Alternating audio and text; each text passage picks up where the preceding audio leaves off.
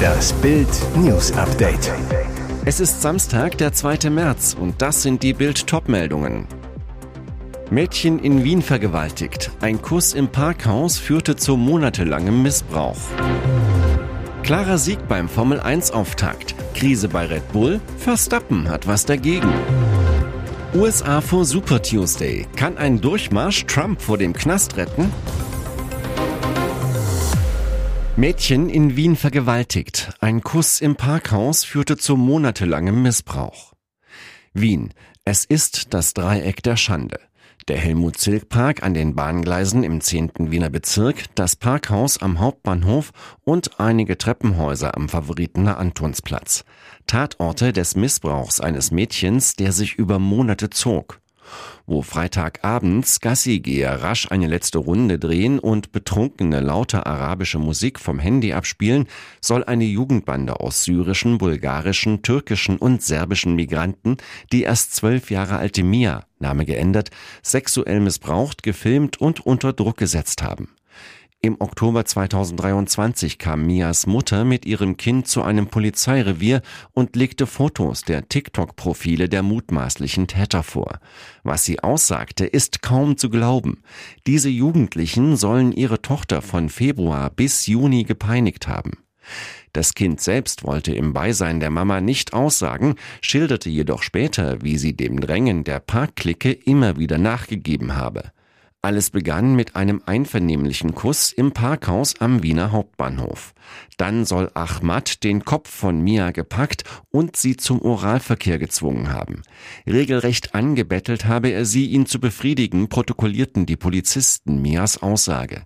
Sie gab nach, weil sie befürchtete, sonst nicht weggelassen zu werden, steht sinngemäß in der Bild vorliegenden LKA-Akte.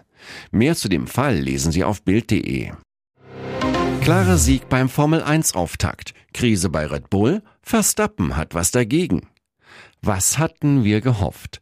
Wer glaubte, dass die neue Saison richtig spannend starten würde, sah sich leider getäuscht. Max Verstappen fährt die Konkurrenz in der Wüste zu Staub. Selbst das Chaos um Red Bull Teamchef Christian Horner konnte den Holländer nicht ablenken. Beim ersten Rennen der Saison fuhr der dreifache Weltmeister in Bahrain einen ungefährdeten Startzielsieg ein, kam mit 22 Sekunden vor seinem Teamkollegen ins Ziel, pure Dominanz. Zwar versuchte Charles Leclerc im Ferrari in der ersten Kurve all sein Glück, doch Verstappen überstand den einzigen brenzligen Moment des Rennens und fuhr danach der Konkurrenz davon. Das perfekte Rennwochenende machte Sergio Perez im zweiten Red Bull perfekt. Von Position 5 fuhr er auf Platz 2. Krise bei Red Bull? Zumindest nicht auf der Strecke. Einen Start zum Vergessen erlebte dagegen Nico Hülkenberg als 16. Dass er mit dem Haas nicht um den Sieg fährt, war ja klar. Dennoch setzte er mit Platz 10 in der Quali ein Ausrufezeichen. USA vor Super Tuesday. Kann ein Durchmarsch Trump vor dem Knast retten? Der Super Tuesday ist der Höhepunkt der US-Vorwahlsaison. In 15 Bundesstaaten mit zusammen 131 Millionen Einwohnern, rund ein Drittel Amerikas, stimmen diesen Dienstag Parteigänger über die Kandidaten für die Präsidentschaftswahlen ab. Dieses Jahr hält sich die Spannung in Grenzen, denn das Rückspiel zum 2020-Thriller zwischen Joe Biden und Donald Trump scheint fix. Der Demokrat hat als Präsident keine wirklichen parteiinternen Gegner und der Republikaner brach mit einem dem bisherigen 5 zu 0 Durchmarsch bei den ersten Abstimmungen der Konkurrenz gleich zum Start das Genick. Auch wenn die letzte verbliebene Rivalin Nikki Haley verbissen weitermacht. Beide Kandidaten müssen nicht um Siege zittern, sondern können nach Alarmsignalen für die große Schlacht ums Weiße Haus Ausschau halten. Bei beiden ist es das Ausmaß der Proteststimmen von pro-palästinensischen Wählern, die ihn als Komplizen Israels im Gazakrieg verurteilen. Trump und sein Team werden beobachten, ob sich seine Werte bei Frauen und jüngeren Wählern verbessern. Er braucht beide Gruppen für die Rückkehr ins Weiße Haus. Biden versus Trump also. Wieder. Es wird ein acht Monate langer, allzu bekannter Wahlkampf, vor dem den meisten Amerikanern graut. Am spannendsten ist noch, wie bei Trump Wahlkampf und Gerichtstermine ständig kollidieren. Vier Strafverfahren mit insgesamt 91 Anklagepunkten laufen derzeit gegen Trump. Mehr dazu lesen Sie auf Bild.de. Alles Fake? Michaela Schäfer schockt mit XXL-Tattoo. Der Körper von Michaela Schäfer musste schon so einige Beauty-Eingriffe wegstecken. Jetzt wurde wieder Hand angelegt. Auch diesmal ging es unter die Haut, denn das Erotikmodel hat sich ein äußerst großflächiges Tattoo stechen lassen. Auf Instagram präsentiert sie stolz das Ergebnis. Ab jetzt zieren breite schwarze Streifen ihre Schultern, Oberarme, Dekolleté und den Bereich unter ihrer Brust. In ihrer Story sagt Michaela zu ihren Fans, Tada, hier ist es. Ey Leute, ich sehe echt ein bisschen fertig aus. Es sind auch ein paar Tränen geflossen, es war mega schmerzhaft. In einem kurzen Video gibt sie ihren Fans zudem Einblicke in die schmerzhafte Prozedur. Viele Tage musste ich es verstecken, viele, viele Tage Schmerzen ertragen und jetzt kann ich es euch endlich zeigen. Mein neues Tattoo. Ich weiß, es ist krass, aber Leute, Hashtag I love it. Mehrere Stunden habe es gedauert, aber nun sei sie super happy. Es steht mir richtig gut, ich kann mich gar nicht satt sehen, sagt Michaela. Was ihre Fans dazu sagen? Einige zweifeln an der Echtheit des Tattoos. Und jetzt weitere wichtige Meldungen des Tages vom Bild Newsdesk. Russenlauschangriff auf Bundeswehr, Bundeskanzler Scholz, sehr ernste Angelegenheit. Kreml-Lauschangriff auf deutsche Offiziere. Eine Putin-Propagandistin hat ein vertrauliches Gespräch zwischen hochrangigen Soldaten der deutschen Luftwaffe veröffentlicht. In dem Mitschnitt unterhält sich Luftwaffenchef Ingo Gerhards 58 mit drei Kameraden über Details einer möglichen Lieferung von Marschflugkörpern Taurus an die Ukraine. Eine unglaubliche Sicherheitspanne. Bundeskanzler Olaf Scholz, 65, SPD, versprach schnelle Aufklärung. Der Vorfall ist so dramatisch, dass sich Scholz Scholz aus dem Ausland einschaltete. Am Rande seines Papstbesuchs im Vatikan sprach der Kanzler von einer sehr ernsten Angelegenheit. Der militärische Abschirmdienst ermittelt, Sicherheitspolitiker sind alarmiert und fordern Aufklärung im Parlament. In dem gut 30-minütigen Gespräch diskutieren die Soldaten über theoretische Möglichkeiten eines Taurus-Einsatzes durch die Ukraine. Es geht um die Frage, wie die Luftwaffe einen solchen Einsatz unterstützen könne und ob die Ukrainer die deutschen Marschflugkörper mit einer Reichweite von 500 Kilometern auch ohne Bundeswehrbeteiligung ins Ziel steuern könnten.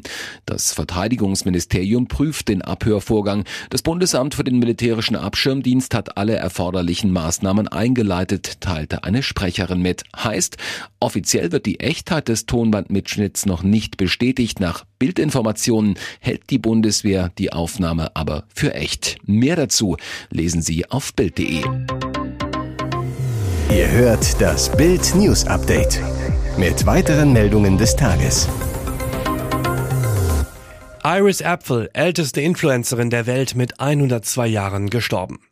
Sie war Modeikone, Model und hat bei Instagram drei Millionen Fans. Jetzt ist Iris Apfel gestorben, im stolzen Alter von 102 Jahren. Extravagante Outfits, riesige Brille, üppige Ketten und Armreife waren ihre Markenzeichen. Ihr Motto More is More, zu Deutsch mehr ist mehr. Wegen ihrer ausgefallenen Klamotten wurde sie zur ältesten Influencerin der Welt gekürt. Ein Sprecher von Iris Apfel bestätigte gestern gegenüber der New York Times, dass sie in ihrem Zuhause in Palm Beach im US-Bundesstaat Florida starb. Die Todesursache wurde nicht genannt. Auch auf ihrem Instagram-Account wurde ihr Tod offiziell mitgeteilt.